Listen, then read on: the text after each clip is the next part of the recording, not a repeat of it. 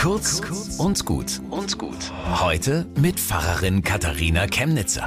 Als ich ein Kind war, da hingen in der Post und beim Metzger im Dorf die Fahndungsplakate der RAF, der deutschen Terroristen. Später habe ich gelernt, wie das aus den Studentenunruhen kam, wie die Springerpresse die Menschen gegeneinander aufhetzte. Grässlich. Seitdem bin ich ziemlich empfindlich, wenn Menschen sich nicht zuhören, wenn sie die anderen als kriminell bezeichnen und so Konflikte eskalieren. Der Ton macht die Musik. Und seltsamerweise geht mir tatsächlich Musik im Kopf rum. Die Nationalhymne und da das erste Wort. Einigkeit.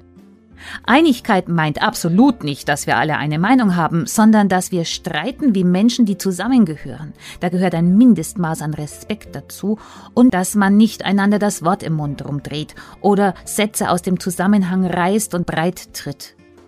Wer Macht über Menschen haben will, sät Zwietracht, zerstört die Einigkeit, denn dann kann er sie manipulieren.